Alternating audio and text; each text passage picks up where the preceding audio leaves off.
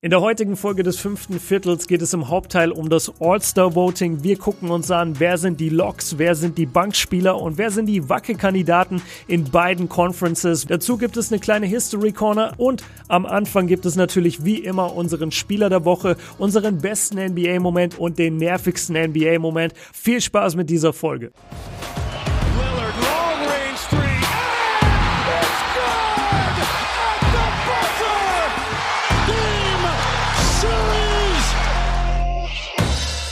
Was geht ab, liebe Basketballfreunde? Einen wunderschönen guten Morgen, Basketball Deutschland, Österreich, Schweiz. Und den Gag, den muss ich jetzt bringen.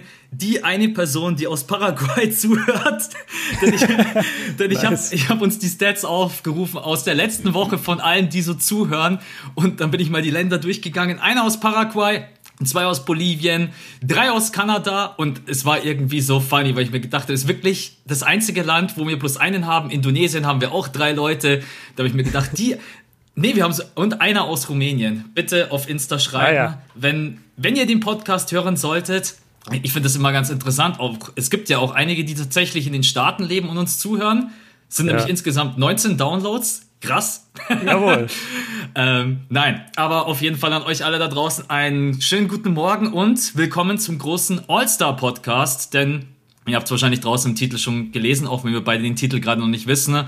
Heute geht's wirklich hauptsächlich darum, wer kommt in unsere All-Star Starting Five und aber auch Reservisten. Und das Schöne ist, wir beide haben uns gegenseitig überhaupt nicht gespoilert, denn ich habe deinen Stream nicht gesehen, du hast mein Video nicht gesehen und das, Deswegen gehen wir hier komplett blank rein. Aber jetzt erstmal, wie geht's? Alles fit? Ja, wunderschönen guten Morgen an alle da draußen. Ich bin fit. Ich komme gerade von der Dankformel vor meinem Training jeden Morgen oder fast jeden Morgen und habe meine Flasche Wasser da. Das heißt, meine Stimme sollte hoffentlich nicht abkacken. Falls sie es doch tut, wird es heute meine letzte Podcast-Folge sein, weil ich sehe es einfach nicht mehr ein, dass meine Stimme immer so ätzend wird im Podcast und in Videos und Streams und so passiert das nicht, aber im Podcast irgendwie schon. Ja, aber ey, mir geht's richtig gut. Uh, wie geht's dir? Mir geht's soweit gut. Ich war gestern auch seit Ewigkeiten mal wieder laufen im Regen. 30 Minuten hat auf jeden Fall gereicht, dass ich am Ende gefühlt tot war ohne Ende, aber weiß nicht, wie es bei dir ist. Der Schnee in München ist komplett weg. Ich habe vor ein paar Tagen noch die fette Insta-Story mit mega viel Schnee. Jetzt hat es plötzlich 12 Grad in München. Es ist alles Junge, weg. Junge, du redest mit jemandem aus dem Ruhrgebiet. Hier gibt es keinen Schnee. Hier gibt's, ich weiß. Der, es hat genau zweimal geschneit auf zwei aufeinanderfolgenden Sonntagen. Und es hat morgens geschneit und du konntest dann einfach tagsüber zugucken, wie der Schnee wieder wegschmilzt. Ja, weil der und das ist meine Erfahrung mit Schnee hier im Ruhrgebiet. Das ist so ätzend, ey. Die, Wetter, die Wetterexperten, kennst du sicherlich auch die Aussage, ja, weil der Boden ist zu warm. Der Boden ist zu warm. Das ist dann immer, ja, ja, ja. immer so, ja, danke, das weiß ich auch selber, dass der Boden zu warm ist, deswegen bleibt der Schnee da nicht liegen. Äh, aber schon ungewohnt, wenn es dann plötzlich 12 Grad hat, aber natürlich geil, um draußen zu trainieren. Bei dir das muss ich sagen, ja. Ich habe äh, die, die zwei Sonntage habe ich auch jeweils im Schnee da, da hat es auch richtig geschneit, da habe ich im Schnee trainiert. Das war auch mal eine andere Erfahrung, aber ich bin jetzt schon sehr froh, dass es heute so deutlich wärmer war. Paar Regentropfen, aber die kümmern dich dann gar nicht, wenn es dir schon richtig ins Gesicht geschneit hat mit kaltem Wind und der ja. Untergrund war Schnee. Dann denkst du dir bei ein bisschen Regen so, ja, Jackpot. Hast du eigentlich schon so ein, kannst du sagen, du bist jetzt durch die Dankformel keine Ahnung, kannst zwei Zentimeter höher springen, drei Zentimeter, oder machst du so einen Test, I don't know, erst nach drei Monaten? Ja, das fragt mich jeder. Ist natürlich auch die, die entscheidende Frage, ob sie am Ende was bringt. Es ist so, dass du weniger hoch. ja, wahrscheinlich. Weil die Beine so schwer sind. Oder man, ver, man vergisst so total die Technik durch das Programm und springt plötzlich rückwärts. Ja. Nein, also du hast, äh, du hast zwei Jumping-Tests oder drei am Anfang des Programms nach den ersten acht Wochen oder nee, sogar, warte, nach den ersten acht oder zehn Wochen, weiß ich jetzt nicht, und dann nochmal ganz am Ende. Okay. Und ich steck immer noch in dieser letzten, ich glaube, achten Woche fest, weil ich hier und da mal einfach dann doch nicht zum Training komme und bevor ich dann sage, ja, ich gehe einfach in Woche neun, mache ich dann diese Woche immer nochmal, auch wenn ich sie vielleicht zu 50 Prozent absolviert hatte oder so, dann mache ich sie einfach nochmal komplett in der nächsten Woche. Deswegen bin ich so ein bisschen hinter dem Schedule, aber jetzt am Ende dieser Woche müsste ich eigentlich wieder einen Jump-Test machen und dann gucken wir mal. Ja, ich, ich poste dazu auf jeden Fall was äh, auf Instagram. Aber wirklich entscheidend und wirklich ein Ergebnis sehen wird man erst, wenn ich wieder in die Halle kann. Ja. Weil dann wird der Unterschied sein, okay, kannst du knapp stopfen, so wie davor, oder kannst du jetzt äh, easy stopfen, kommst du wirklich locker hoch mit einem Bein, mit zwei Beinen. Darum geht's am Ende. Ich bin gespannt. Ja, ich hoffe, es dauert nicht mehr so lange, bis äh, man wieder ganz normal alle Sportarten betreiben kann. Jetzt haben wir noch zwei Wochen. Ja, sorry, wir haben jetzt eine Mail bekommen, dass unser Verband, ich glaube, Anfang Mai anpeilt, dass wir wieder in die Hallen dürfen.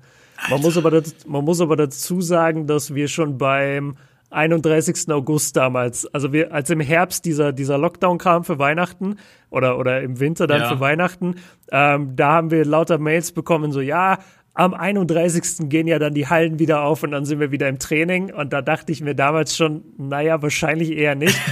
Und jetzt ist es Anfang Mai, was auch wieder weit weg klingt, aber ey, ganz ehrlich, also ich weiß nicht, wie es dir geht. Ich habe mich mittlerweile einfach da, damit abgefunden, dass wir dieses eine Jahr jetzt hier nochmal richtig scheiße leben müssen. Ja. So, so leid es mir tut. Also das ist halt jetzt nochmal ein Jahr Corona danach. Ich finde, es ist ein bisschen leichter geworden, insofern, dass man es schon kennt. Also der, der Lockdown, finde ich, schränkt einen nicht mehr so sehr ein. Natürlich mit allem Respekt äh, gegenüber den Feldern, die krass davon betroffen sind, sowohl finanziell als auch von der, ähm, wie sagt man, ähm, von der, von der gesundheitlichen Einschränkung und allgemein von der körperlichen Belastung. Natürlich, wenn ihr darunter leidet, dann müsst ihr das, was ich jetzt sage, anders einordnen ähm, oder gilt anders einzuordnen. Aber so jetzt für uns Otto-Normalverbraucher, die einfach wirklich nur den Lockdown aussitzen, finde ich, ist es ein bisschen leichter geworden. Oder wie geht's dir? Du, du hast eine andere Situation, du, du wohnst gerade mit deiner Freundin in deiner Wohnung, die jetzt aber auch bald wieder wegfliegt. Ja. Wie, wie, wie ist deine Situation? Wie siehst du es aktuell? Also ich muss auch sagen, es geht vom Kopf her leichter, weil ich mich von jeden Hoffnungen verabschiedet habe. Also, also ich meine jetzt. klingt das deprimierend, aber ich bin voll bei dir. Ich weiß also genau, was du ich habe jetzt nicht irgendwie die Hoffnung, dass äh, erst im 1. März, am 1. März irgendwie wieder alles aufmacht, wir können ganz normal rausgehen oder dass du auch die wieder Diskos machen wieder auf, dass du, lass feiern gehen. Ja. ja, oder auch so jeder, der, ich meine, ich bin auch einer, der unglaublich gerne ins Fitnessstudio geht, aber da kann ich auch mhm. bloß, da habe ich überhaupt keine Hoffnung mehr. Das ist für mich abgehakt in diesem Jahr. Ich bin auch ehrlich, ich habe mittlerweile gekündigt, äh, weil der Vertrag läuft und läuft und läuft.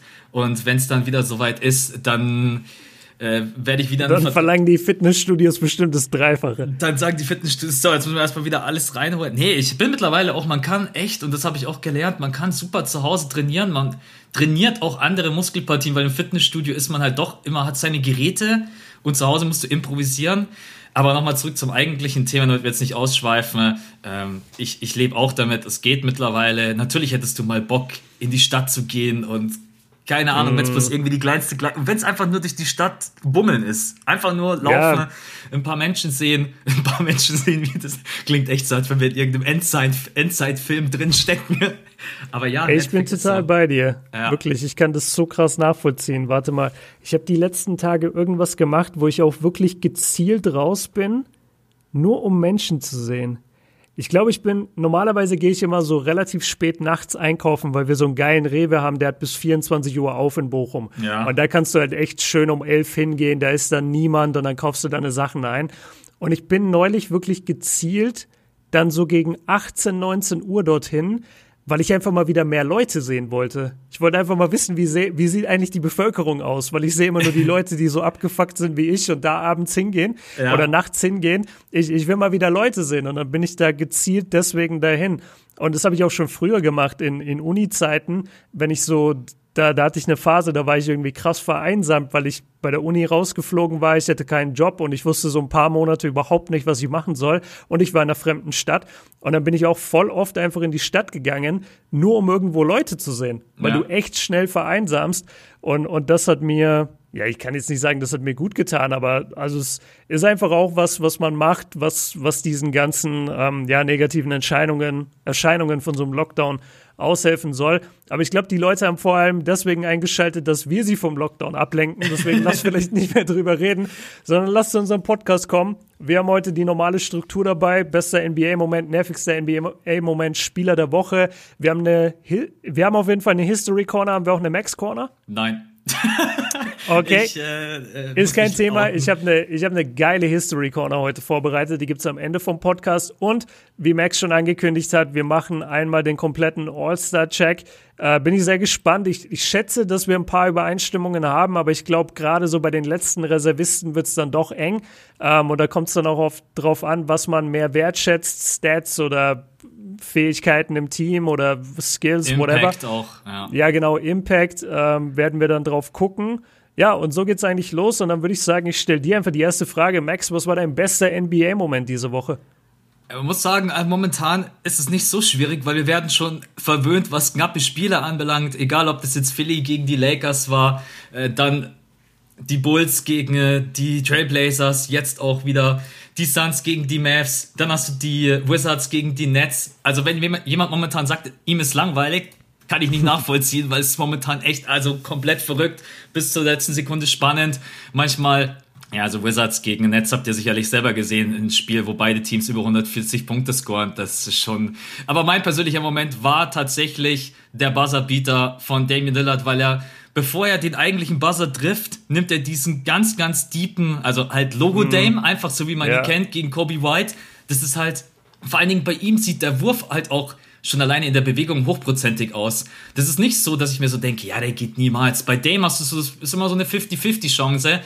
Und dann, da in der letzten Sequenz, kriegt er den Ball irgendwie, hasselt sich da rein und dann mit einem Fadeaway-Jumper im JJ Reddick-Style da den Dreier reinzuschweißen und die Kommentatoren flippen auch aus. War geil. Man muss die Trailblazers natürlich kritisieren, dass sie mal wieder eine Führung abgegeben ja, Mann, haben. Das habe ich mir auch gedacht. Die, ja. die Trailblazers sind gerade echt King, was Führungen abgeben haben momentan. Also, was heißt momentan? Die haben einfach eine scheiß Defense ich habe erwartet, dass die Defense besser ist, als sie aktuell dasteht.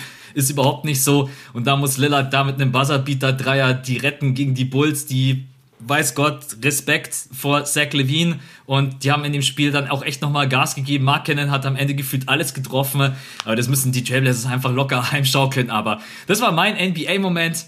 Es gibt so viele andere, die man hätte picken können ja, ich bin mal gespannt, ja. was deiner ist. Ich kann es mir fast denken, aber bei mir ist es der Buzzerbeater von Damien, weil der halt wirklich auch auf den Buzzer kam und dann das Spiel entschieden hat. Äh, mal wieder Klatsch und vor allen Dingen auch die Sequenz davor. Lillard äh, momentan wieder richtig, richtig stark unterwegs. Mhm.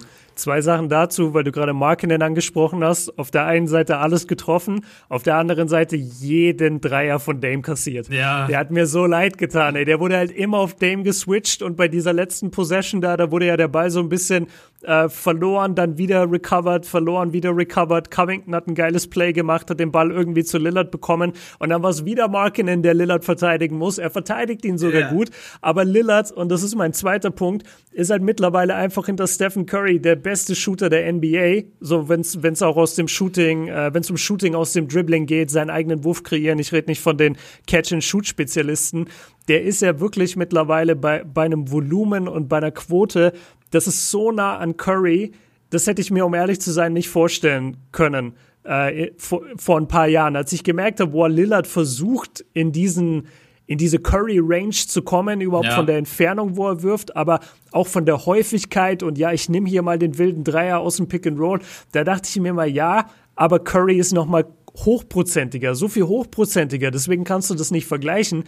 Curry ist immer noch ein Stück weg, aber Lillard hat echt diese Lücke ein bisschen zugemacht und das finde ich so beeindruckend an ihm, weil der Junge ist ja wirklich nur Wille. Ja. Also der, der ist weder mit besonderer Größe gesegnet, ähm, noch irgendwie mit der krassesten Athletik. Natürlich ist er ein krasser Athlet, sonst wäre er nicht in der NBA. Aber was er sich draufgepackt hat seit seiner Rookie-Season und gerade auch in den letzten zwei, drei Seasons, das ist einfach absolut bemerkenswert. Also großes, großes Shoutout ähm, an Damian Lillard. Und wir müssen ein bisschen durch die Kategorien heute rushen, haben wir gesagt, weil wir zu unserem All-Star-Punkt kommen wollen. Äh, ich gehe deshalb direkt zu meinem nervigsten Moment über. Und zwar mache ich das auch. Hast du keinen, ähm, hast du keinen besten NBA-Moment? Oh, stimmt. Habe ich gar nicht gesagt. Ja, ich war so in dem Lillard-Thema drin. Also da merkt man schon, das war auch ein geiler Moment für mich. Ja, ich nehme natürlich äh, hier die, die Game-Winning-Sequenz von den Wizards gegen die Nets. Wir werden da auch noch später kurz drüber reden in der History Corner, weil mich das Ergebnis äh, von dem Spiel so krass interessiert hat. Aber der, der Bradley Beal-Dreier und dann dieser unfassbare Choke von Joe Harris, der den Was Ball einfach Was ja, war da los? Der hat so gechoked, Alter. Das, das gibt's nicht. Äh, Monster Blackout. Das ja. weiß er auch selber. Und, und jeder, der mal auf dem Basketballfeld stand, der, der hatte auch mal so ein Blackout oder jeder, der mal Sport gemacht hat. Passiert, ist natürlich scheiße, wenn du dann so krass bestraft wirst. Und dann äh, trifft weiß, ausgerechnet Westbrook, oder? Exactly. Dann trifft einfach Westbrook, der Typ irgendwie mit der 20-prozentigen Dreierquote. Da habe ich ja noch lieber, dass, dass LaMelo Ball den Wurf nimmt. Aber nein, es nimmt ihn Westbrook und er trifft ihn. Und, und damit besiegen sie halt die Nets. Das war schon all-time geil. Ähm, ja. ja, und, und Shoutout an Westbrook und richtig bitter für mich. Ich bin ja jetzt so ein bisschen ins NBA Trading Card Game eingestiegen und ich weiß nicht, ob dir das so bewusst ist, aber oder den Leuten da draußen, aber manche Karten, die halt einen gewissen Wert haben, die steigen extrem und sinken extrem, je nachdem, wie der Spieler aktuell performt. Und ich hatte mir lange überlegt vor dem Spiel, ob ich mir eine Westbrook-Karte kaufe, weil ich mir dachte, ja, Westbrook ist schon zukünftiger Hall of Famer. Vielleicht wird er auch noch mal irgendwie einen geilen Spurt in seiner Karriere haben. Jetzt gerade ist er aber natürlich total kacke. Alle hassen ihn. Lass mich die Karte jetzt mal billig kaufen. Und wenn er dann geil performt, dann steigt die im Wert und vielleicht verkaufe ich sie dann, vielleicht behalte ich sie aber auch für immer, weil er mir einfach gefällt als Spieler. Und dann wirklich habe ich mich dagegen entschieden, diese Scheißkarte zu kaufen. Und am nächsten Abend hat er dieses Spiel und natürlich zack, der Wert von den Karten wieder nach oben gegangen, 20, 30 Prozent. Und da habe ich mich ein bisschen drüber geärgert. Ähm, ist das aber nicht mein nervigster Das kannst Moment. du aber nicht wissen, Mann. Ganz Nein, aber ich, ich habe das so antizipiert, so ja, Westbrook ist gerade so kacke und so verhasst, der wird schon wieder ein bisschen besser sein. Aber dass er dann so ein Spiel hat und auch noch gegen Kevin Durant, gegen die Nets, gegen die Big Two, weil James Harden war nicht dabei. Ja, das nur so als kleine Anekdote am Rande, aber auf jeden Fall dieses Bradley Beer, Russell Westbrook Comeback äh, fand ich sehr, sehr geil. Ja. ja, die Nets müssen sich auch echt fragen, Mann, wie man gegen die Wizards, wie viele Punkte waren es am Ende? 149? 100, 100 ja, 45, 49. Ja, halt einfach ja, 50 zu viel, aber.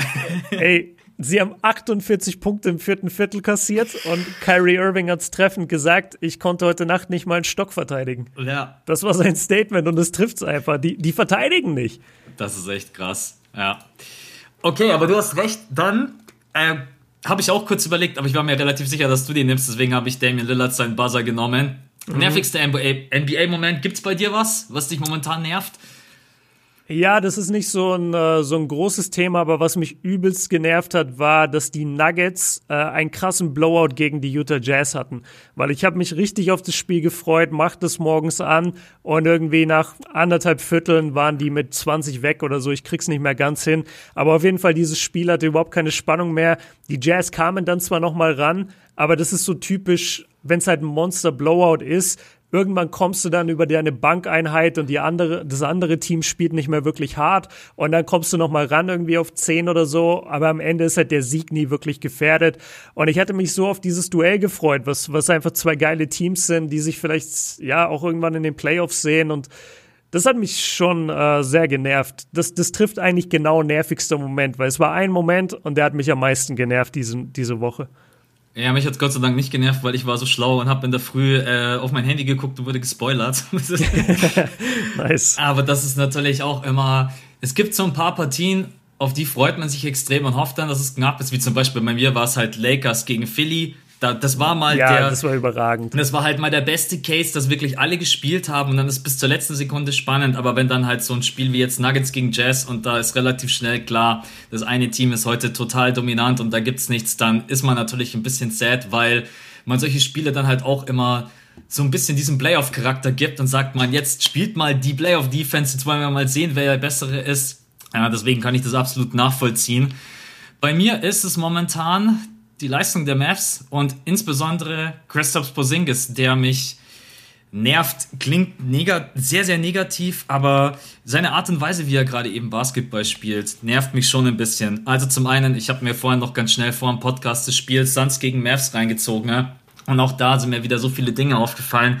Also für mich ist Porzingis mittlerweile, muss man echt sagen, einer der schlechtesten Screensteller, die wir in der NBA haben. Ne? Also mhm ich meine, klar, du kannst mit Porzingis Pick and Pop spielen und wir wissen auch alle, wie wertvoll das sein kann. Er schießt gerade eben nicht mal 30% from Downtown. Man kann die schützende Hand über ihn legen, weil verletzt und jetzt noch nicht so viele Spiele absolviert, wobei es mittlerweile dann doch auch schon acht, neun Spiele sind.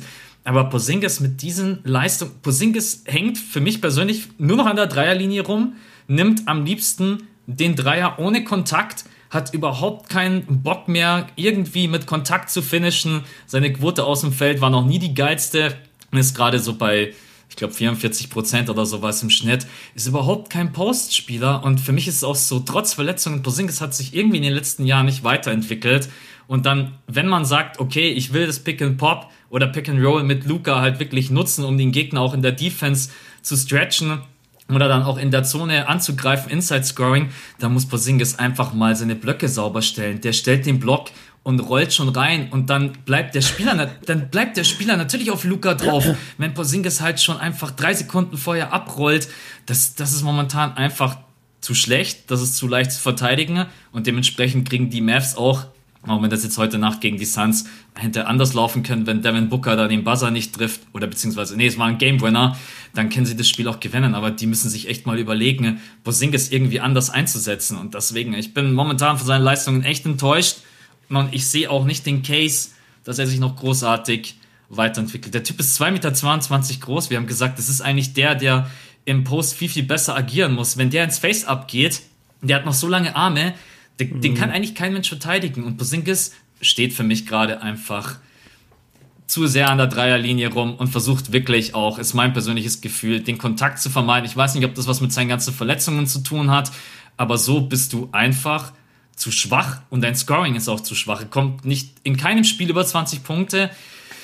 Ja, und deswegen bin ich da momentan so ein bisschen genervt, weil ich die Mavs auch mag und weil ich die Mavs eigentlich ganz gerne in Playoffs hätte, aber jetzt momentan sieht es nicht ganz so geil aus, muss man sagen.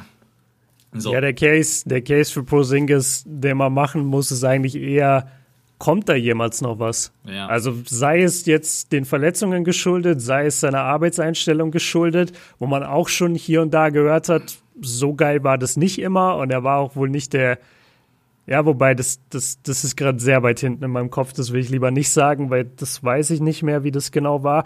Aber auf jeden Fall hat man schon das ein oder andere auch mal gehört, dass er eben nicht äh, der nächste Dirk Nowitzki sein wird. Und er war so viel verletzt. Du, du sprichst seine Größe an, 2,21 Meter. Es hat einen Grund, warum so Riesentypen, egal wie beweglich sie sind, und er war ja zu seiner Anfangszeit in New York, da dachte man ja, wow, Dirk Nowitzki und nochmal einen halben Kopf größer. Das so, so, von sowas hat man ja geträumt. Aber ich glaube, durch die ganzen Verletzungen ist es auch alles ein bisschen steifer geworden bei ihm. Und dieses Pick and Pop, was du ansprichst, das ist wirklich, eigentlich könntest du das, musst du das gar nicht mehr als Pick and Pop äh, definieren. Das ist wirklich einfach nur, er läuft an seinem eigenen Mann vorbei und stellt sich an die Dreierlinie. Ja. Also der, der, der, der stellt ja wirklich 0,01 Sekunden den Pick und, und rollt dann schon auf zur Dreierlinie und wartet und wundert sich, dass nichts passiert. Also der ist extrem kontaktscheu geworden. Ich weiß nicht, ob das mit den Verletzungen zu tun hat, weil so ein Pick, klar ist ein Pick stellen aber ich verstehe das immer gar nicht, wenn, wenn Leute irgendwie ein Problem haben, damit einen Pick zu stellen, weil wenn du der Picksteller bist, dann tust du dir eigentlich so gut wie nie weh. Ja, also nee, eigentlich nicht. Vielleicht bei Porzingis, weil er so groß ist, vielleicht äh, tun dann die Spieler, die ein bisschen kleiner sind, vielleicht hauen die dann versteckten Ellenbogen irgendwie in den Screen. Aber ich sag dir ganz ehrlich, ich habe schon so viele Picks in meinem Leben gestellt. Ich war noch nie der Leidtragende von einem Pick. Ja. Ich, ich verstehe auch nicht, was daran so schlimm ist. Aber ja, müssen wir im Auge behalten. Ich glaube, aktuell sind sehr viele Leute enttäuscht von den, äh, von den, ich wollte schon sagen, von den Knicks, von den Mavs. ähm, genau. Lass uns zum Spieler der Woche kommen. Ähm, ich sag dir nicht den Namen, sondern ich sag dir erstmal nur die Stats. Und zwar haben wir einen Spieler, der hat vier Spiele gemacht in dieser Woche. Mhm. Er hat 31 Punkte gescored, 10 Rebounds, 4,3 Assists, 1,3 Steals, einen Block, hat Quoten aus dem Feld von 62, von der Dreierlinie 45 und von der Freiwurflinie 85. Er ist einfach dominant, er ist auf MVP-Kurs und er ist für mich mehr oder weniger der Frontrunner, wenn er es jemals schaffen würde, ja, wie, wie Kyrie sagen würde, einen Stock zu verteidigen. Es ist Nikola Jokic. Ja. Also, ja, Wahnsinnsleistung auch in dem Game da gegen die, gegen die Jazz, 47 Punkte gemacht. Habe ich mir auch deutlich halt mehr erhofft von dem Battle gegen Gobert und äh, Gegen Favors kam nicht wirklich was. Jokic hat die dominiert, wie er wollte. Und am Ende des Tages ja 31 Punkte, 10 oder 11 Rebounds und diese unfassbaren Quoten, Dreier technisch aus dem Feld. Deswegen, das wird jetzt öfter vorkommen, glaube ich, dass wir einen Spieler der Woche mehrfach haben, weil diese MVP-Jungs einfach wirklich jedes Spiel ernst nehmen. Und, und Jokic ist da für mich auf jeden Fall Spieler der Woche. Für mich übrigens gerade einer der schönsten Dinger in der NBA. Wann hatten wir denn mal, ich glaube, wir haben gerade echt fünf, sechs MVP-Kandidaten, ne? die, mhm. die durchspielen, die auf Top-Niveau spielen. Ich habe auch ein paar Favoriten. Jokic muss eigentlich mit unter den Top 3 Favoriten sein. Bei ihm ist es immer irgendwie so, dass ich das Gefühl habe, dass er am Ende nicht die Votes bekommt, weil er nicht die Strahlkraft hat von ja. einem LeBron James, mhm. was irgendwo eigentlich gemein ist, aber deswegen, äh, ja. Der MVP ist halt wie eine Präsidentschaftswahl. Da gehört ja. auch dazu, dass du einfach ein bisschen charismatisch bist. Was er ja eigentlich ist. Aber irgendwie ist. Ja, ja, ja. aber nicht gegen LeBron. Ja. Gegen LeBron und Embiid und gerade die Medienberichterstattung in den USA drängt sie oder geht natürlich krass auf LeBron und nicht auf Jokic. So, nachdem sie jetzt schon zweimal äh, einen Europäer hatten, weiß ich nicht, wie, wie viel Bock die jetzt haben im Voting zu sagen, nochmal Jokic oder jetzt Jokic, nachdem wir zweimal Janis hatten. Ich glaube ehrlich gesagt, wenn LeBron James weiter so performt und vielleicht sogar noch ein bisschen mehr Punkte auflegt, dann wird die NBA versuchen, das Gesicht der NBA, es ist ja nach wie vor LeBron James und dann den ältesten MVP aller Zeiten. Die Storyline würde sich halt mega verkaufen. Da muss ich auch leider sagen, da wird auch Joel Embiid abkacken. Selbst wenn er die Leistung jetzt haltet, halten könnte, LeBron mhm. James überall auf dem Cover, unser MVP, ist es ja, mal gucken. Ja, so, solange AD kacke ist. Ja. Weil AD hat ja, also der hat ja wirklich nicht die guten Leistungen. Da werden wir gleich bei den All-Star-Berufungen drüber reden, ob AD überhaupt mit drin ist, weil das kann man echt überlegen dieses Jahr. Und solange er auf eher schwachem Niveau spielt und LeBron ganz klar die Nummer eins ist in dem Team, ist er schon der, der MVP-Frontrunner, klar. Das ist eigentlich eine perfekte Überleitung. Es war gar nicht geplant, aber ja. mein Spieler der Woche. Ich, ich mache das mit dem Podcast schon ein bisschen, äh, Max, weißt ja, du? Wir haben, der hat schon einen roten Faden, wie früher in der Uni Hausarbeit. Ja, der rote Faden, den brauchen wir. Ja. Ähm, nein, bei mir ist es äh, LeBron James auch vier Spiele. Äh, leider nur zwei gewonnen, zwei verloren. Man muss halt sagen, er ist gerade eben die erste Scoring Option, was eigentlich nicht so sein sollte. Meine persönliche Meinung, eigentlich sollte Anthony Davis der sein, der jede Nacht 30, 40 Punkte droppt. Jetzt gerade eben in diesen vier Spielen LeBron James mit 30,8 Punkten, mit fast 50 Prozent, from Downtown 48,6 Prozent bei 8,8 Attempts. Ja, äh, zweiter Frühling, fünfter Frühling, vielleicht ist es bei ihm auch der zehnte Frühling. Bei LeBron James weiß man nicht. Äh, dann auch 7,5 Assists, 7 Rebounds. Ist es ist unfassbar und ich genieße auch echt jede Sekunde, wo ich LeBron James gerade eben mal zusehen kann. Ich schaue gerade auch sehr, sehr viele Lakers-Spiele, auch alleine wegen ihm.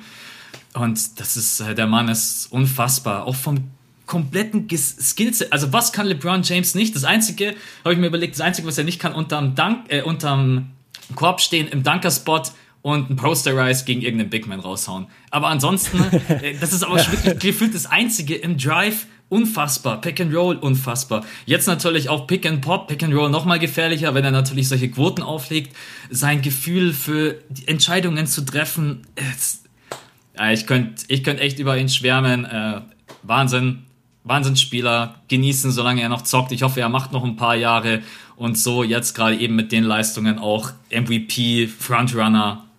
Ja, mal gucken, wenn er die Leistungen so halten kann, vor allen Dingen, dass er so durchspielt. Hättest du gedacht, dass er wirklich jedes Spiel abreißt? Never. Ich Never. auch nicht. Das ich wundert mich so krass. Ja. Also er ist wirklich auf einem komplett anderen Level. Er, er wird ja gerade viel mit Brady verglichen, weil Brady jetzt auch im Super Bowl ist. Und vollkommen zu Recht, also was die beiden machen in dem jeweiligen Alter, das ist so unvorstellbar.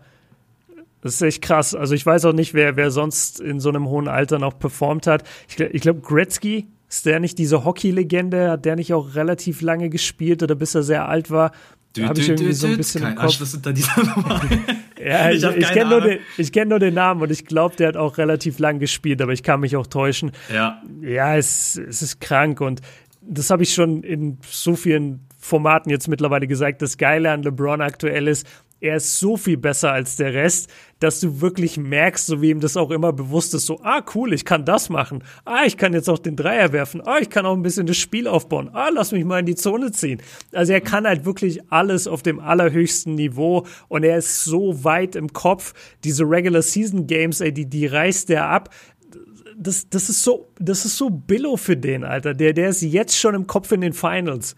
Weißt du? Und, ja. und du weißt auch genau, der wird da stehen mit den Lakers, weil außer die Verletzten, die haben Verletzungsprobleme, gibt es keinen Weg vorbei an den Lakers. Die sind so dominant und er ist so klar der beste Spieler der Welt. Es ist, es ist echt nice gerade und ich glaube, viele Leute, die MJ so abfeiern, kamen genau zu so einem Zeitpunkt zur NBA, als MJ auf dem Level dominiert hat. Ja. Und, und haben dann MJ so gesehen und haben gesagt, ja, Alter, wo, worüber reden wir überhaupt? Der ist der Beste ever.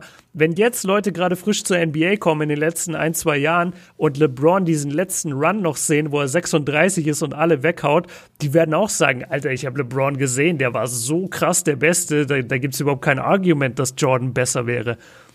Das tut ihm auch, das tut ihm, glaube ich, gerade auch für seinen Rhythmus gut, dass er einfach durchspielt und ich glaube, dass die Leute ihm das auch hoch anrechnen. Kein Load, Load Management, keine Pausen. Er selber hat ja auch gesagt, ich bin nicht müde. Ich bin nicht, ich bin nicht müde. Er ist, äh, ja, nee, ich weiß auch nicht.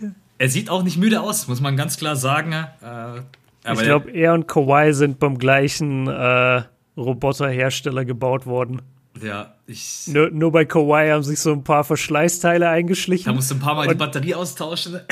ja, und, und, ein paar Mal so, so Teile in den, in den Gelenken. Und bei LeBron ist einfach, nee, das ist der perfekte Cyborg. Let's go. Absolut. Wollen wir mit dem, äh, mit dem Westen reinstarten oder mit dem Osten? So oder so, wir sollten reinstarten, weil wir machen schon ganz schön lange. Ja, dann lass mit dem Osten reinstarten. Weil ich finde immer, der Westen okay. ist vielleicht ein bisschen ich fand den Osten schwerer, sag ich dir ehrlich. Aber wir, wir können reingehen. Ja, der, stimme ich dir sogar zu, weil ich auch, besonders bei Kandidaten wie Kyrie Irving und James Harden, habe ich mir so ein bisschen schwer getan, die einzuordnen, äh, wo packe ich sie hin. Wollen wir, unsere, mhm. wollen wir erstmal unsere komplette Starting Five nennen oder wollen wir wirklich Step by Step die Jungs durchgehen? Ich, ich hätte es mal so gesagt, also um ins All-Star-Game reinzukommen, gelten natürlich ein bisschen andere Kriterien, als jetzt in die All-NBA-Teams zu kommen, die am Ende der Saison verteilt werden oder, oder gewählt werden. Deswegen habe ich äh, mir drei Kriterien letztendlich hergenommen. Und du kannst jetzt gerne sagen, du hast andere Kriterien oder sonst was. Ja. Ich habe ich hab geguckt nach Stats. Die ja. müssen einfach passen, die auf müssen auf einem Top-Level sein. Dann habe ich äh, geguckt nach der Anzahl der Spiele, dass die Person nicht einfach nur sieben Spiele gemacht hat, da geile Stats hat gab es auch schon, gab es schon oft in NBA History, dass solche Leute trotzdem am All-Star-Game waren. Ich finde es ein bisschen schwierig, wenn du so wenig Spieler hast.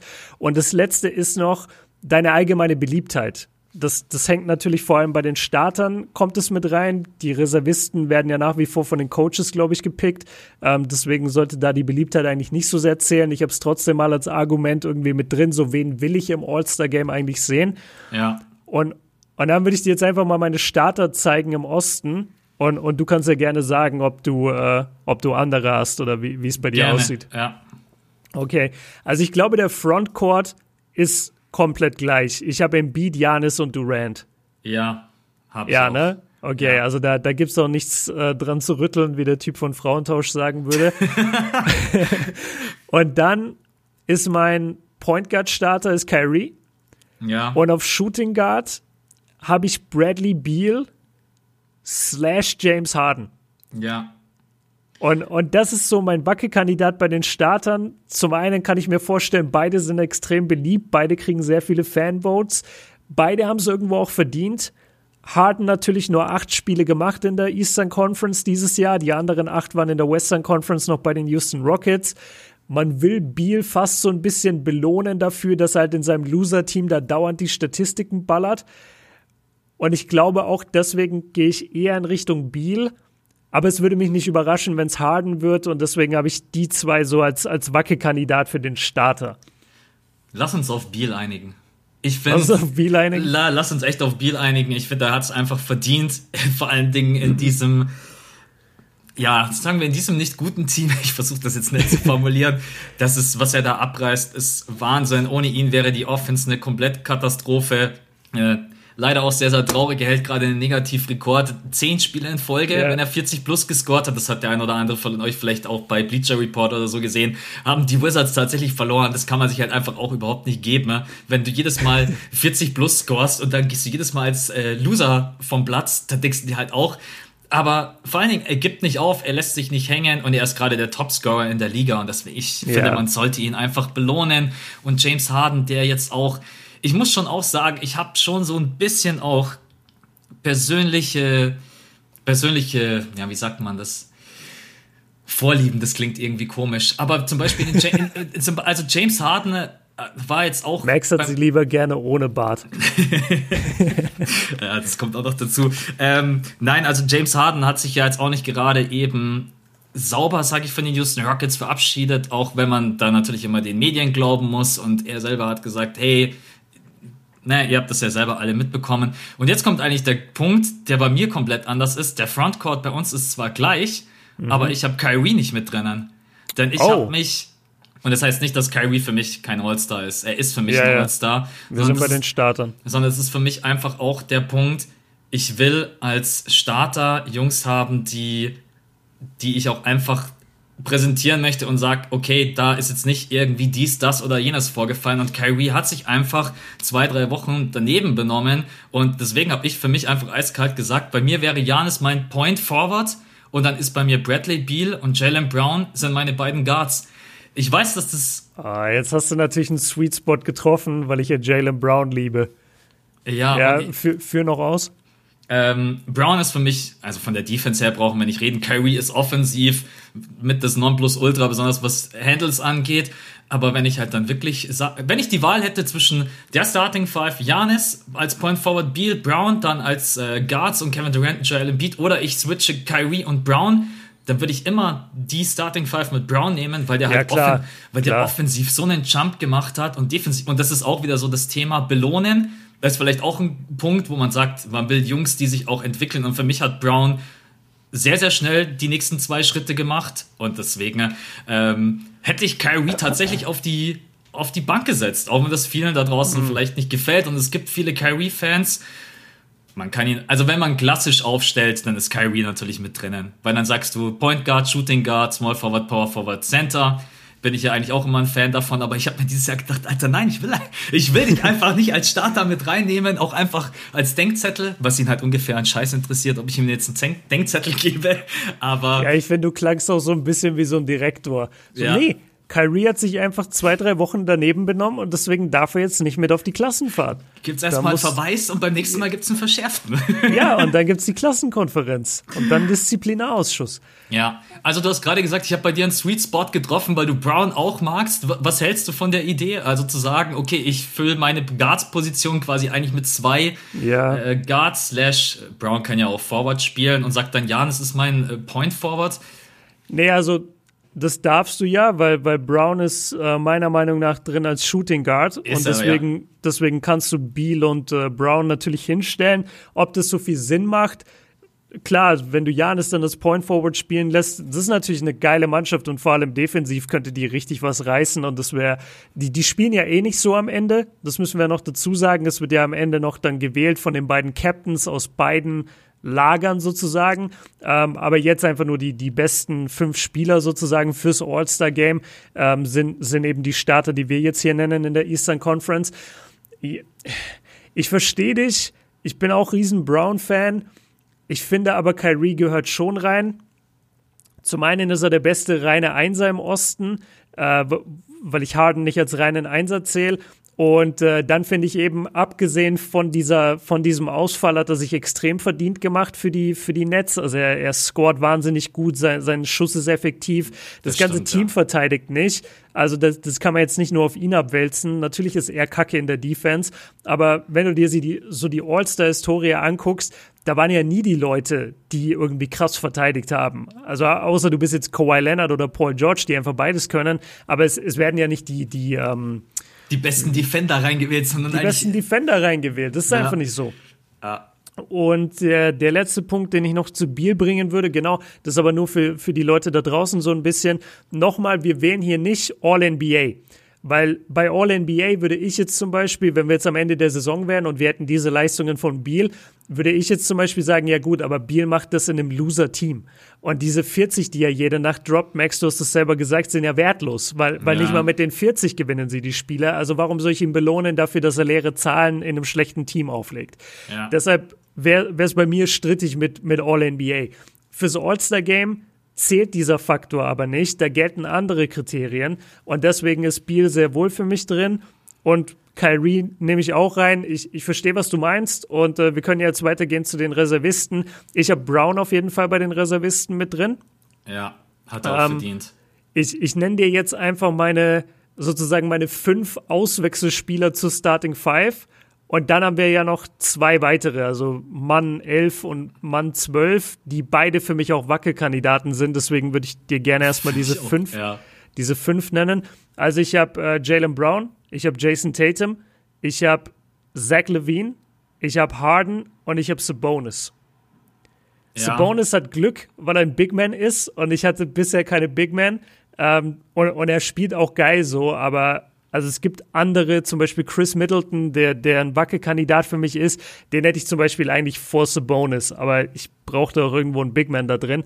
Und ansonsten, du, du hast halt in der Eastern Conference so offensiv starke Guards slash Forwards, die müssen da alle drin sein. Also Harden, Levine, Tatum, Brown, die sind so krass diese Saison, die kannst du nicht draußen haben. Jetzt wird's funny. Okay, du, du hast keinen von denen drin. Nein, nein. Du, also du, hast, nur, du hast nur Big Man. Also erstmal, um dich zu beruhigen, ich habe Bonus auch drinnen, weil, okay. weil ich finde, er hat es einfach verdient. Äh, ich sagte, also erstmal könnte ich mich darauf einigen, dass wir sagen, Kyrie kommt bei den Startern mit rein. Äh, dass wir. Das Einzige, was ich nicht haben wollte, ich wollte nicht Kyrie Irving, James Harden und Kevin Durant. Das ist ja, ja. Äh, deswegen. Nee, haben wir ja nicht. Haben wir nicht. Das, also ich sage jetzt mal, meine Bench wäre, ohne dass ich Kyrie jetzt bei den Startern reinpacke, Kyrie, Harden, Tatum, Sabonis und dann habe ich mich doch ein bisschen auch daran gehalten, zwei Big Men mit reinzupacken. Bam Adebayo. Bam, ja. ja. Bam äh, ist bei mir Wackelkandidat. Das ist der, der ist auf 12. Und was jetzt witzig, bei mir ist nämlich Zach Levine einer von den, äh, wir haben ja die Spots 6 und 7 von den Reservisten, ne, bei dem ich gesagt hätte, der ist bei mir gar kein Wackelkandidat. Also Zach Levine ist bei mir auch ein All-Star. Bei mir aber, auch nicht. Genau, und beim äh, fallen Dingen, Zach Levine ist auch die, den Sprung, den er in den letzten Jahren gemacht hat und bei den Bulls, da kann man jetzt auch wieder quatschen in dem Team, ist eigentlich so ein bisschen der Beal-Case, weil die Bulls halt auch sehr, sehr viele Spiele verlieren. Und ja, er, aber er ist so gut mittlerweile. Also gerade und gerade solche Jungs werden beim All-Star-Game gefeatured. Guck ja. dir mal die aus den 2000ern an, wo immer Allen Iverson, Tracy McGrady, Vince Carter, die waren so oft bei Scheißteams, aber ja. die wollte halt jeder sehen. Levine ist übrigens bei vielen, weil sie ihn einfach so gern mögen, ne? die haben den auch einfach als Starter reingepackt. Mhm. Sehe seh ich jetzt nicht so. Und ich glaube, du auch, und ich glaube, du auch, dafür gibt es einfach andere Guards, die besser sind. Ja. Ähm, aber genau. ich, ich verstehe den Case. Leute, seid, seid ruhig leidenschaftlich, was euer Fandom angeht. Das finde ich übrigens auch einen ganz wichtigen Punkt, sich gegenseitig nicht zu haten. Ne? Und wenn jemand sagt, ey, ich will Dennis Schröder im Westen meine Stimme geben, dann tut es. Also selbst wenn ihr vielleicht, selbst wenn man sagt, von den Leistungen her ist Dennis Schröder ganz sicher kein äh, Starter im Westen, ne? dann macht es trotzdem. Also das kann jeder auch nach wenn jemand sagt, ich, Stats sind mir nicht so wichtig, Mann, ich mag einfach hier Dennis Schröder und ich mag Thais und keine Ahnung wen, dann votet, wie ihr Bock habt. Das ist ja auch das, was es letztendlich dann interessant macht. Jetzt gibt es eigentlich nur einen Case, wo wir diskutieren müssen, Bam Adebayo. Du hast es schon irgendwo geahnt, warum hast du ihn nicht mit äh, reingepackt? Nein, nein, er, er ist bei mir an der, an der 11 Ah, okay. oder, oder an der 12, also er ist noch im Roster, im Roster, Entschuldigung, aber dahinter kommen jetzt noch zwei Namen. Also ich sag dir jetzt mal, mein Mann Nummer 11 oder 12 ist Bam und der, und der andere 11., 12. ist Middleton. Die müssen für mich eigentlich drin sein von der Leistung her. Aber ja. jetzt kommt's. Du hast noch Malcolm Brockton und du hast noch Ben Simmons. Ja. Ben Simmons war schon All-Star, hatte damals auch nicht die krassen Stats, ist er jetzt dieses Jahr kein All-Star? Also du, du guckst ja auch viele Sixers-Spiele, ich gucke viele Sixers-Spiele. Der Mann ist schon verdammt geil. Also der, der spielt wirklich sehr, sehr guten Basketball, ist super wichtig für die Sixers, die ein Top-Kandidat sind, den Osten zu gewinnen. Tue ich mich richtig schwer. Ich habe ihn aktuell nicht drin, aber er ist für mich so ein Streitpunkt. Und Brockton ist einfach so ein geil, solider Point Guard, der es mit Sabonis geschafft hat, die Pacers nochmal so ein Stück weiter nach vorne zu bringen. Aber ich schaff's nicht oder bring's nicht übers Herz, ihn vor Middleton oder Bam zu stellen. Also diese, diese vier Namen, Bam, Middleton, Brockton, Simmons, die sind für mich echt schwer. Ich habe mich jetzt für Bam und Middleton entschieden, dass sie mit drin sind, Brockton und Simmons nicht. Ich nehme aber auch gerne Cases an für Brockton und Simmons, weil ich es echt schwer finde, da eine Entscheidung zu treffen. Nimmst du auch Cases an für Colin Sexton? Ey, ohne gut, Scheiß. Gut, dass du ihn aufbringst. Colin Sexton, warte, ich rufe mir kurz seine Stats auf, weil er hat unfassbare Stats. Er hat 25, nee, 24 und 4 Assists. Er schießt 50 aus dem Feld, 43 von der Dreierlinie. Er ist, äh, also. Guter Case, guter Case. Bin ich ehrlich mit dir? Das Einzige, was mich gestört hatte, war, dass er ein paar Spiele verpasst hat. Ja. Aber das haben die anderen auch. Also, das ist eigentlich nicht so der, der gute Konter von mir. Ich, ich weiß halt nicht, ob ich ihn vor Brockton stelle. Das weißt Problem du? ist, von den Jungs, die wir gerade eben aufgezählt haben, hat jeder sein Defizit. Und da wird es am Ende dann einfach drauf ankommen, wer mehr Fans hat. Ganz ehrlich. Ähm aber, aber die Reservisten werden nicht von Fans gepickt. Ah, also ja, die werden von uns gepickt, okay. Ähm. Nein, ja, sowieso jetzt von uns, aber ich meine, die werden ja, ja von den Coaches meistens gepickt. Lass mal überlegen, wie würden die Coaches denken? Ah, da könnte wahrscheinlich Ben Simmons schon einen guten Stand haben, wobei Ben Simmons offensiv. Auch, ja, auch Brockton könnte einen geilen Stand haben, weil ja. die einfach sagen, hey, das, das ist ein, ein NBA-Talent. Aber ja, ich, ich finde es auch schwierig. Sexton, ganz ehrlich, guter Case. Für, ja. für ein All-Star-Game ist das ein Case. Für, für All-NBA sicherlich nicht, aber für ein All-Star-Game, wieso soll er keinen Case haben? Vor allen Dingen, er ist ein, also mit hauptverantwortlich dafür, dass die Cavs gerade eben überhaupt so gut dastehen. Ähm, nicht nur Wo wegen der einen. sie denn mittlerweile eigentlich? Ja, ich weiß Die nicht. stehen, also schon mal nicht Top 5, die stehen. Sechs oder irgendwie sieben oder so. Sieben, ja. ja ah, krass. Genau. Also muss man schon sagen, ohne ihn. Vor allen Dingen ist auch, ähm, wenn wir immer über, über Defense, aber das interessiert halt leider immer keinen so wirklich. Defense, äh, wenn wir jetzt über das All-Star-Game quatschen. Ne? Ja, ich bin. Ich kann mich gerade irgendwie nicht festlegen. Äh, bei dem, ich habe überhaupt nicht an Ben Simmons gedacht. Ich weiß gar nicht warum, aber irgendwie Ben Simmons, äh, und jetzt, wo du es gerade eben erwähnt hast, ist es auch echt ein guter Case. Aber genauso wie Middleton, der zwischenzeitlich auch unfassbar kranke Stats hatte. Ja, der, also, der hat auch jetzt gute Stats. Ich lese dir mal Middleton vor. Der hat, der hat 21, 6 und 6 und dann schießt er 52 und 46 und 92. Also wie kann der kein All-Star sein? Weißt du, bei, bei einem der besten Teams im, im Osten, ja. der muss auch ein All-Star sein. Und dann wird es richtig schwer. Und dann fallen so Leute vielleicht wie Brockton, das ist so ein typischer Kandidat, der da kein All-Star wird, weil er einfach zu, so das Mike Conley-Syndrom, der wurde auch nie All-Star, obwohl er es ein paar Mal verdient gehabt hätte. Und Sexton wird, glaube ich, auch runterfallen, einfach weil er zu jung ist, weil er, weil er der, der jüngste von denen allen ist und weil die vielleicht sagen, dazu, ja. ey, der, der hat noch ein Jahr. Also wenn, wenn wir ihn dieses Jahr nicht wählen und er hält die Leistungen, ist er halt nächstes Jahr drin. Aber so Leute, weiß ich nicht, äh, Middleton ist nächstes Jahr wahrscheinlich auch wieder drin. Aber Lass uns auf Middleton einigen, würde ich sagen.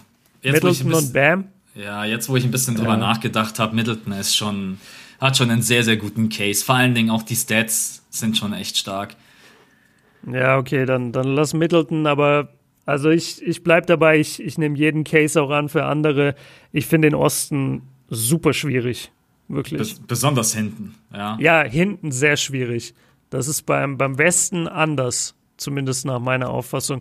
Sag mal, sag mal deine Weststarter. Ich, ich kann mir eigentlich vorstellen, dass wir die exakt identisch haben. Nein. Glaub. Nee? Nee. Ja, weil du wieder so einen Jalen Brown drin hast. Nein. Du hast, du hast, bestimmt Paul George oder so drin. Ja, ich habe Paul George drinnen tatsächlich. Ah, okay. Ja, gut, ähm, dann, dann hau raus. Also ich muss auch sagen, bei mir gibt es bei zwei Positionen ganz krassen Slash, äh, wie bei dir, bei mhm. Beal und was soll nochmal Beal und Harden, genau. Ja. Also Curry äh, auf der 1 bei mir, dann an der 2 Guard-Position Doncic slash Dame, an der 3 an der an der 3 PG slash Kawhi und dann LeBron James und Jokic. Das ist bei mir, ähm, das wäre meine Starting Five. Besonders bei dem Thema Dame Doncic sind die richtig abgegangen. Äh, ich habe das Gefühl, dass mehr Richtung Dame tendieren. Also die Leute, Wie, wie ist es bei dir? Hast du Curry und Dame als Starter? Ich habe Curry und Dame als Starter und ich habe Doncic überhaupt nicht mit drin. Ja, du hast Doncic. Also, also natürlich habe ich ihn später mit drin, aber der hat für mich überhaupt keine Starter-Ambitionen, weil zum einen ist ein Dreier immer noch kacke. Wir, wir vergleichen hier auf dem allerhöchsten Level, muss man dazu sagen. Ja. Damian Lillard und Stephen Curry sind auf einem anderen Level als Luka Doncic. Ganz klar einfach. Doncic hat zwar geile Stats, vor allem immer so nah am Triple-Double. Natürlich sieht das geil aus. Er spielt natürlich auch ein bisschen, ich will nicht sagen eine andere Position, aber er hat, er hat einen ganz anderen Spielfluss, als, als den Dame und Steph haben. Aber abgesehen davon, also wer sind die zwei besten Guards in der Western Conference dieses Curry Jahr? Das sind einfach, das sind einfach Curry und Dame. Deswegen, ja. ich habe da, ich, ich sehe irgendwo einen Case für Doncic, wenn ihn einer machen will. Aber ich persönlich würde ihn nicht annehmen. In Shots dem fired. Falle. Und ja, Shots feiert. Und also meine Starting Five, und ich habe auch hintergeschrieben, alle Lock. Also ich, bei mir gibt es da keine Slashs. Ähm, bei mir ist es Jokic, LeBron, Kawhi, Dame, Steph. Case closed. Bei, bei PG würde ich noch ein bisschen den Case mitgehen bei dir, aber ganz ehrlich, sie sind beide in der gleichen Mannschaft, sie haben beide die gleichen Stats und, und Kawhi hat halt ein bisschen bessere Stats und ist der Go-To-Guy und PG ist die zweite Option. Warum? Also klar, es, es ist nah beieinander, aber für mich der Favorit ist daraus schon auch Kawhi. Also ich habe mir gerade vorhin die Stats auch nochmal aufgerufen von beiden ne? und ich hatte irgendwie das Gefühl, dass PG das letzte Mal, als ich auf seine Stats geguckt habe, ein Ticken besser war, was auch die Punkte anbelangt. Ähm, und dann habe ich mir auch noch mal so ein bisschen angeguckt, wie die Würfe unassisted assisted sind. Und jetzt, wo ich noch mal auch mit dir drüber quatsch, Kawhi Leonard macht einfach mehr Punkte.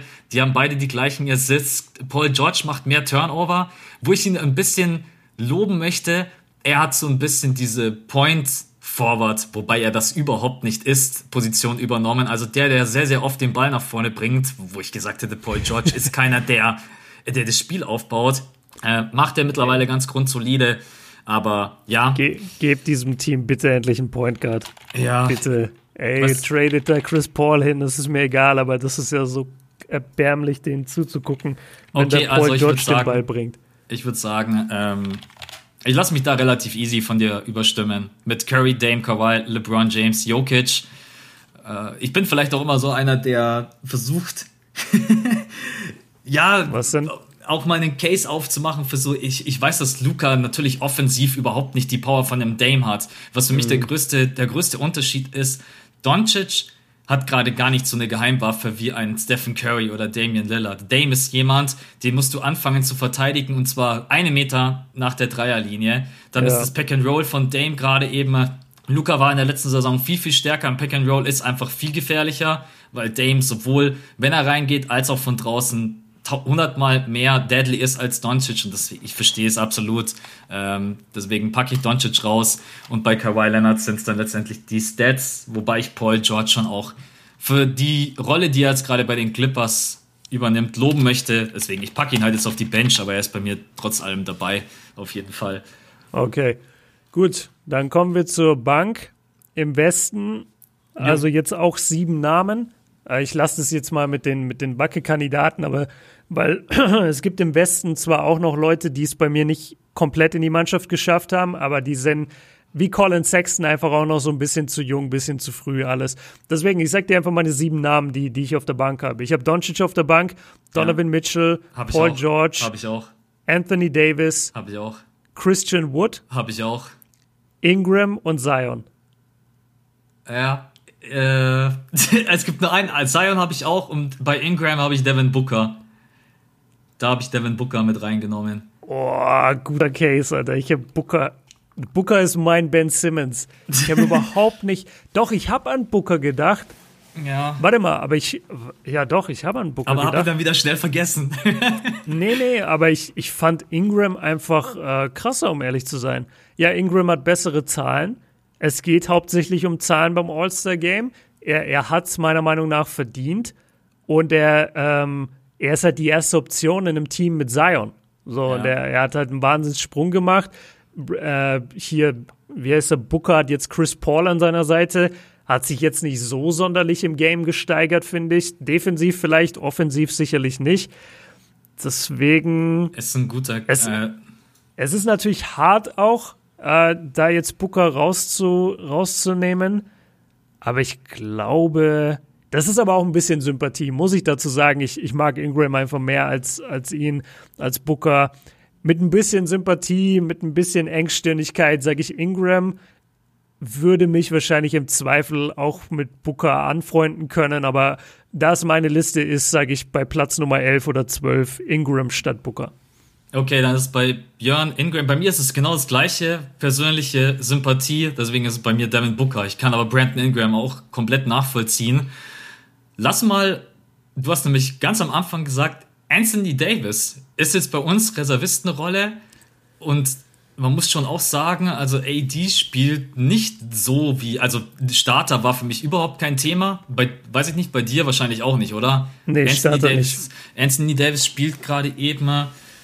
Ja, ich weiß, also ich bin eigentlich richtig enttäuscht, vor allen Dingen, weil ich gedacht habe, dass AD wirklich in, jetzt besonders in der Saison übernimmt und die ganz klare erste Scoring-Option ist und jede Nacht die 30, 40 Punkte auflegt mit LeBron James als mit dem besten Passer oder dem besten Passer, jetzt wenn wir mal die Stats außen vor lassen in der NBA, da er sagt zwar selber, ich bin gerade, was hat er gesagt? Ich glaube, ich bin gerade selber einfach nicht ich selbst. Ich bin ja, er hat gesagt, I suck right now. Ja, ähm, aber ja, das gute Erkenntnis, ähnlich wie bei Kyrie. Das ist genauso wie wenn Kyrie jetzt das sagt und verteidigt halt trotzdem weiter wie der, der schlechteste Defender in seinem, in seinem Team. Ja, klar. Ähm, also für mich der Case, der Mann macht immer noch 28 und fast 9 Rebounds, 3,3 ja. Assists, spielt beim besten Team der NBA, ist ein Top-Verteidiger und man weiß halt einfach, wer er ist. Also der ist halt ein siebenfacher All-Star und es gibt solche Jahre, wo jemand nicht so auf dem Top-Level spielt. Und ich will jetzt nicht sagen, das ist dann Mitleidsvote, weil er verdient es halt schon. Und du weißt ja, auch im, im, im Laufe der, der nächsten drei Monate ist der auch wieder auf Top-Level und der wird auch in den Finals wieder performen. Deshalb, ich, ich verstehe so ein bisschen die, die Fragezeichen, gerade was seinen Namen angeht. Aber wenn wir es uns wirklich mal neutral betrachten, ist er ein Big Man neben LeBron, der 22 und 8 macht, plus, plus gute Quoten aus dem Feld. Dreier muss ein bisschen besser werden und, und Top-Defender immer noch. Und, und deswegen ist er für mich auf jeden Fall drin. Schöner Punkt. Ich wollte genau das Gleiche sagen. Es gibt mal Jahre oder es gibt auch, es gibt auch einfach mal eine Phase, zwei, drei Monate, da läuft es halt einfach nicht so. Und ich bin mir auch sicher, Richtung Playoffs werden wir wieder einen anderen Anthony Davis sehen und dann in den Playoffs sowieso. Deswegen war bei mir auch überhaupt kein Wackelkandidat. Es war einfach klar, kein Starter auf der Bench, fertig.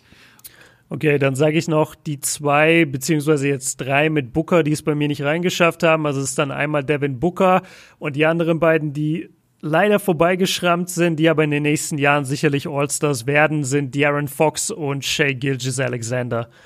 Ja. Äh, vor allem Shea spielt, äh, eigentlich beide. Beide spielen eine geile Saison, beide scoren, glaube ich, über 20 Punkte, beide sind der Leader ihres Teams. Und sie haben es einfach ganz knapp nicht geschafft. Ich habe mir in Klammern geschrieben, zu jung, zu unerfahren, zu früh. Und ja, das ist jetzt nicht die für die Shay und die Aaron Fox-Fans ist die äh, Ausrede sozusagen oder Begründung jetzt natürlich nicht genug. Verstehe ich auch Leute, aber sagt mir gerne einen Spieler, für den ihr die Aaron Fox in dieses All-Star-Game stecken würdet. Ich persönlich sehe einfach keinen. Das ist bei mir genau das Gleiche. Ich habe dann auch die zwei, drei Kandidaten mir noch aufgeschrieben, habe dann überlegt, würde ich tauschen? Und dann war die Antwort einfach nein. Egal ob persönliche Sympathie, Stats, Impact, und da gibt es für mich auch. Ähm, ja. Reicht noch nicht. Shay, vor allen Dingen bei Shay habe ich doch mal ganz kurz überlegt, aber da, da reichen mir auch einfach die Stats noch nicht. Und, aber das trotz allem spielen ja. beide eine gute Saison. Shay Gilgis Alexander sowieso schon immer ein Fan gewesen und wird auch in den nächsten Jahren ja, mit eines der größten Talente, die wir, glaube ich, auch so haben. Und OKC kann sich glücklich schätzen, ihn zu haben. Ja, Thema Stats noch ganz kurz. Also wer die Stats aber auf jeden Fall liefert, ist einfach Christian Wood. Der Typ ist halt wirklich von undrafted über die G-League zu von jedem NBA-Team gecuttet, jetzt mittlerweile in der NBA angekommen und scoret halt wirklich 23 Punkte, holt 11 Rebounds, schießt 55 aus dem Feld und über, nee, sorry, und 39 Prozent von der Dreierlinie als Center. Ja. Der ist wirklich, also die Entwicklung, die der hingelegt hat, ist, ist unfassbar. Ähm, und dafür muss er auf jeden Fall dieses Jahr mit einem All-Star, äh, mit einer All-Star-Berufung belohnt werden. Die Rockets sowieso gerade. Nur ganz kurz. Ja. Lauf. Fünf Spiele in Folge, sechs Spiele, je nachdem, wie das letzte Spiel ausging. Ähm, ja, ich bin mal gespannt. Die Rockets, ich hätte nicht gedacht, dass die jetzt mit diesem. Sechs. Sechs in Folge. Sechs in Folge. Die, die schleichen sich gerade eben so ran. Die Berichterstattung ist relativ trotz allem gedämpft, weil du hast jetzt einfach keinen James Harden mehr, der dann doch einfach auch medial so viel Aufmerksamkeit auf sich zieht. Du hast keinen, der jeden Abend 40, 50 Punkte hat. Die schleichen sich ran und bin ich mal gespannt, wo die am Ende landen. Ist ja, man kann fast sagen, ist eigentlich ein Oldie-Team, weil wenn du dir mal überlegst, so ein John Wall in seiner Prime, in DeMarcus Cousins in seiner Kings Prime, in Oladipo komplett fit, dann mhm. äh, jetzt der Christian Wood Case, den du ja gerade eben erzählt hast. Mal gucken, Tucker, Gordon. Ja, die beide auch nicht mehr die jüngsten sind, aber jetzt gerade eben auch ganz gut. Da sieht man auch wieder, was Team Chemistry ausmacht. Das ist im ja. Basketball immer so unterschätzt. Äh, es, ja. war, es war einfach vorbei mit Harden. Absolut. Und das muss man eingestehen. Ähm, okay, okay, Ich, würde, ich würde sagen, wir nennen nochmal unsere Teams. Ähm, ich, ich sage einfach nochmal mein Team und ich glaube, deine waren jetzt relativ nah bei meinen. Ähm, also Starter Kyrie, Beal, Janis, Embiid und Durant im Osten. Auf der Bank im Osten Harden, Levine, Tatum, Brown, Sabonis, Bam und Middleton. Und im Westen habe ich Jokic, LeBron, Kawhi, Dame und Steph als Starter. Und ja. auf der Bank kommen Doncic, Donovan Mitchell, Paul George, AD, Christian Wood, Ingram, äh, Ingram sorry, und Zion. No. Aber mir Osten, äh, Giannis, Beal, Brown, Kevin Durant, Joel Embiid. Dann von der Bench Kyrie, Harden, Tatum, Sabonis, Bam Adebayo und äh, Colin Sexton, Zach Levine. Bleib jetzt einfach dabei. Ah, nee, ähm, wir haben uns ja auf Middleton geeinigt. Also ja, ja. Middleton und Zach Levine, sorry. Und All-Star, Westen-Starter angepasst, Curry, Dame, Kawhi, LeBron James, Jokic und dann von der Bank, genauso wie du, bloß ich habe hinten halt, halt noch Devin Booker. That's all. Okay. Also schon relativ. Ja, außer die, die letzten Positionen. Da, da bin ich mal gespannt, ob es da Überraschungen geben wird. Aber das äh, entscheiden dann letztendlich die Coaches. Ja, es wird sicherlich All-Star-Snaps geben, die gibt es ja jedes Jahr, wo dann Spieler, die nicht berufen wurden, natürlich von ihrer Fanbase krass äh, aufgefangen werden und wo dann die Fanbases auch aktiv bei Social Media halt viel posten, so, wow, der wurde gesnappt, der wurde gesnappt. Und es gibt es halt jedes Jahr, weil es gibt leider nur zwölf Rosterplätze. Das ist einfach so. Und, und was, was wir auch nicht unterschätzen dürfen, Corona. Muss bloß jemand ins mhm. Covid-Protokoll, dann ja. Ihr wisst es selber, dann gibt es mal ganz schnell zwei, drei Plätze, die plötzlich frei werden, dann wird nachgerückt. Also das muss man halt auch einfach bedenken, dass das dieses Jahr passieren kann. Ja, das muss man mittlerweile, also in dieser Saison muss man das eigentlich einplanen wie eine Verletzung. Das ja. kann einfach passieren, das haut dich dann raus für ein paar Wochen, das kann dich länger noch beschäftigen oder relativ kurz. Und das, das gehört in diesem Jahr einfach dazu, vor allem jetzt, wenn in bestimmten Städten sogar wieder Fans rein dürfen muss man alles mal gucken, wie sich das entwickelt. Ähm, sollen wir zu History Corner kommen? Jo, gerne. Okay, also ich hatte ja angekündigt, dass, äh, dass mich das Brooklyn gegen die Wizards-Spiel da so ein bisschen draufgebracht hat, weil natürlich aktuell in der NBA in den letzten zwei Jahren und in diesem Jahr besonders schon sehr, sehr krasse Ergebnisse eingefahren werden. Es wird viel gescored und deswegen hat mich mal interessiert, was ist eigentlich das highest Oh, jetzt, jetzt in jetzt der History Corner. Jetzt geht's los. Björn kurz vorm Aufstehen, eskalieren. Äh. Ja, Max sieht mich gerade in der Kamera. Ich bin gerade richtig sauer. Also, was ist das highest scoring Game aller Zeiten ohne Overtime? Also sprich nur 48 Minuten reine Spielzeit. Was ist da das höchste Ergebnis, was jemals eingefahren wurde? Soll ich dich raten lassen oder hast du gar keine Ahnung? Ich habe gar keine Ahnung. Okay, also es übertrifft nochmal bei weitem das Netzspiel. Und zwar haben das, äh, war das Spiel am 2. November 1990. Es war das Opening Game dieser Saison. Die Golden State, die Golden State Warriors, damals noch mit äh, Run TMZ unterwegs. Wer diese, dieses legendäre Trio nicht mehr kennt, äh, sollte sie mal googeln. Run TMZ. Und das Spiel Max, ich raste aus. Ich raste. Ich habe mal, ich habe sogar meine Flasche ich, Wasser. Ich gebe jetzt mal einen Tipp ab, wie viele Punkte damals gefallen sind. Lass mal schätzen, wahrscheinlich so 100, jedes Team so über 170. Da würde ich vielleicht mal, ah, 170 ist schon echt krass viel, aber wenn du sagst, schon noch mal weit entfernt, dann sage ich vielleicht insgesamt sind so 340 Punkte gefallen in diesem Spiel. Ah, du bist knapp drüber. also es. Alter, jetzt ist echt. Äh, ich bin knapp drüber. Jetzt, jetzt, müssen wir den Podcast abbrechen, Leute. Ja, ihr kennt das vielleicht selber, äh, wenn die Stimme das einfach ist mal richtig unangenehm. Ich fühle mich wie bei einem Referat. Du klingst gerade einfach wie, als wenn du erst mal in, in, morgen dir zwei Schachteln Zigaretten reingepfiffen hättest. Ich krieg's auch nicht mehr weg. Also ich sag das jetzt ganz schnell. die Warriors gegen die Denver Nuggets am 2. November 1990. Das Spiel ging 162 zu 158 aus. Keine ja. Overtime. Das, das ist schon krass, ja. ja, das Trio aus Tim Hardaway, äh, Gott, wer war das damals noch? Äh, Mitch Richmond, glaube ich. Ah, jetzt krieg ich selber TMZ nicht mehr hin. Doch, und Christian. Nee, jetzt krieg ich selber nicht mehr hin. Warte, ich muss kurz nachgucken. Wer war TMZ? Ah, Chris Mullen, ja. Chris Mullen, Tim Hardaway, Mitch Richmond haben zusammen 99 Punkte gemacht, nur als Trio.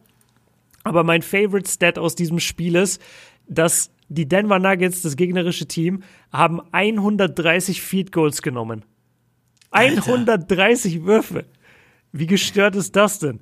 Und das, das muss man jetzt dazu sagen, Leute, in welcher Ära wir hier sind. Wir sind zwar in der Dreier-Ära schon, aber der Dreier wurde noch nicht genutzt. Die Warriors, die 162 Punkte gescored haben, haben vier Dreier genommen, zwei davon getroffen. Und die Nuggets haben 13 Dreier genommen, haben vier davon getroffen. Also es ging nicht groß um die Dreierquoten, es ging vielmehr um die Field Goals und es ging um die Freiwürfe. Freiwürfe hatten die Denver Nuggets 55, die Golden State Warriors 49 und in jedem Viertel, nee, in, in der ersten Halbzeit haben beide Teams jeweils in den Vierteln über 40 Punkte gescored. Und, im, und das dritte Viertel ging 38 zu 39 aus und das vierte Viertel 37 zu 36. Also es war eine Defense-Schlacht, kann man sagen. Es ja. wurde verteidigt auf dem allerhöchsten Niveau. Überlegt euch mal, wie viele Ballwechsel stattfinden müssen, wie viele Würfe gehen müssen, weil die hatten auch keine crazy Quoten. Also die Warriors haben 58 Prozent aus dem Feld geschossen, die Nuggets 43 Prozent. Die, die mit ihren 130 Feed Goal versuchen, haben 43 Prozent aus dem Feld geschossen. Aber am Ende, ja, hat es nicht ganz gereicht. Golden State gewinnt 162 zu 158. Sehr, sehr krass. Dachte ich, wäre ganz interessant. Und wäre meine Stimme dabei nicht gestorben, dann hättet ihr es sogar genießen können.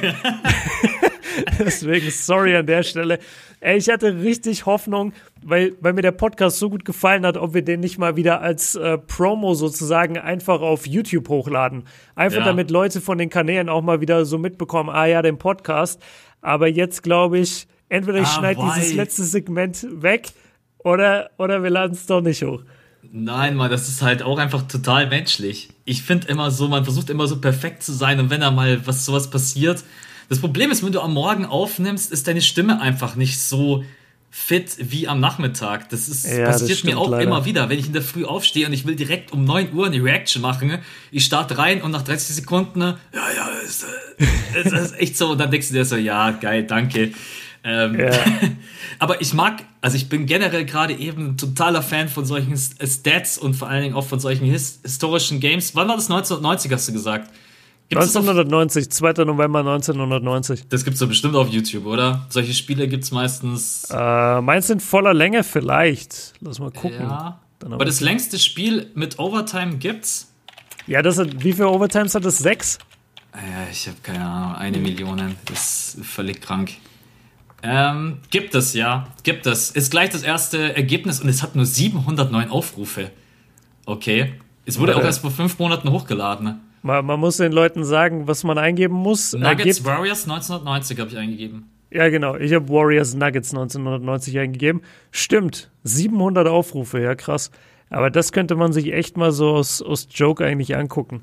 Gleich mal nochmal neu hochladen und die Klicks absahen. Stell dir mal, wie, was das für ein Assi-Move wäre. Ah ja, ey, das hat ja gar keiner hochgeladen. Erstmal schön, äh, ja, nee. Also es gibt aber auch Highlights gleich unten drunter. Most Combined Points äh, in an NBA Regulation Game, Run TMC versus Denver. Da könnt genau. ihr auch dann 14 Minuten, äh, muss ich mir später mal reinziehen. Vor allen Dingen, was halt schon immer krass ist, da wurden halt noch keine Dreier genommen. Also die Nuggets mit 13 Dreier, die nimmt Dame in einem Spiel alleine. Oder die, ja, oder Safe. wer heute bei den Nuggets spielt, Jamal Murray und Jokic nehmen die gemeinsam. Easy im, in der ersten Halbzeit. Ja. Also einer der Kommentare, der, der zweite Kommentar unter dem Video ist, That's just ugly. Say what you wanna say, but there's gotta be defense in the game of basketball. Ja. Kann, ich, kann ich nachvollziehen. Also ich bin auch gespannt. Ich, ich werde es mir angucken. Aber ich kann mir vorstellen, wie einen das äh, sicherlich langweilt, wenn einfach, weil du, du kannst ja nicht verteidigen, wenn die beiden Teams so gut, also die treffen ja nicht mal gut. Die haben ja beide keine krassen Quoten, sondern die haben einfach nur extrem viele Würfe genommen und das geht ja nur, wenn du dauernd frei bist. Ja. Ja, ich mag auch keine Spiele, in der die Defense komplett überhaupt nicht da ist. Weil dann auch irgendwie ein wichtiger Teil vom Basketball fehlt. Das ist einfach Defense. Aber ich ja. schaue auch einfach total gerne an, wenn ein Team geil verteidigt. Man guckt sich gerne Offense an und Offense wird immer höher gewertet werden in der NBA als Defense. Aber wenn ein Team, so wie jetzt auch die Lakers, dann in den Playoffs richtig geil verteidigen, ist das mindestens genauso geil zu sehen, wie Jungs rotieren ohne Ende, die Closeouts suchen, Team-Defense spielen. Aber in dem äh, Spiel gab es wahrscheinlich äh, nicht ganz so viele nicht ganz so viele gute Closeouts. Ja. Ich glaube, da, das ist, das ist ein schönes Schlusswort. Das wäre ein lustiger Folgentitel, wenn wir nicht so eine geile Folge gemacht hätten. Dann würden wir einfach sagen, weniger Closeouts. Ja. Oder zu, zu wenig Closeouts, das wäre dann ein geiler Insider. Ähm, aber nee, wir nennen das irgendwas mit, mit komplettes All-Star-Voting oder so. Absolut. Ja. So, und dann würde ich sagen, damit wir Björn seine Stimme etwas entlasten können. Ja, jetzt ist sie wieder da. Das ist das Frustrierende. Jetzt ist sie voll am Start. Jetzt weiß sie, ja, okay, Referat ist vorbei. Ja. Also ich habe richtig verkackt. Tut mir leid, Leute. Nein, alles gut. Ähm, nee, passt. Das haben wir jetzt abgehakt. Wie lange geht das All-Star-Voting überhaupt? Ich, ich habe ja mal überhaupt keine Ahnung. das ist aber richtig gut als YouTuber über NBA. Ich weiß bloß, dass du jeden Tag, dass du jeden Tag neu voten kannst nach 24 ja, genau, Stunden. jeden ne? Tag eine Ballot. Also wenn ähm, du es jetzt nicht weißt, dann hast du dir ein Eigentor geschossen, weil du gerade gesagt hast, wenn es. Nee, ich weiß es, aber ich sag's dir nicht. Ich will, ah. dass du es selber herausfindest, weil sonst lernst du ja nicht aus deinen Fehlern. Ja, ja wahrscheinlich geht's zwei Wochen oder so. Ohne dass ich nachgucke. Ja, ich, ich sag nix. Ich weiß ja, okay. Ich mache ich mach einen Insta-Post für diesen krassen Fact, wann das All-Star-Voting endet. Ja, ist doch sehr gut. Okay, nee, Leute. Leute. Oh, das, das war richtig gleichzeitig. Das war richtig gleichzeitig. Das kannst du gleich später als Synchro für die Audio-Files verwenden. Nein, Leute, wir sind raus. Wir hören uns äh, nächste Woche wieder am Mittwoch. Und genau, schreibt uns gerne eure Meinung. Ihr erreicht uns auf allen möglichen Plattformen. Ob wir die Folge dann letztendlich hochladen, das. Äh, OnlyFans. Schreibt uns nur bei OnlyFans. Jetzt, jetzt bin ich echt raus. Jetzt Grüße ist Max nach, raus. Grüße nach Paraguay. Äh. ja, genau, Grüße nach Paraguay. Ja, wir sind raus, Leute. Haut rein. Ciao. Ciao.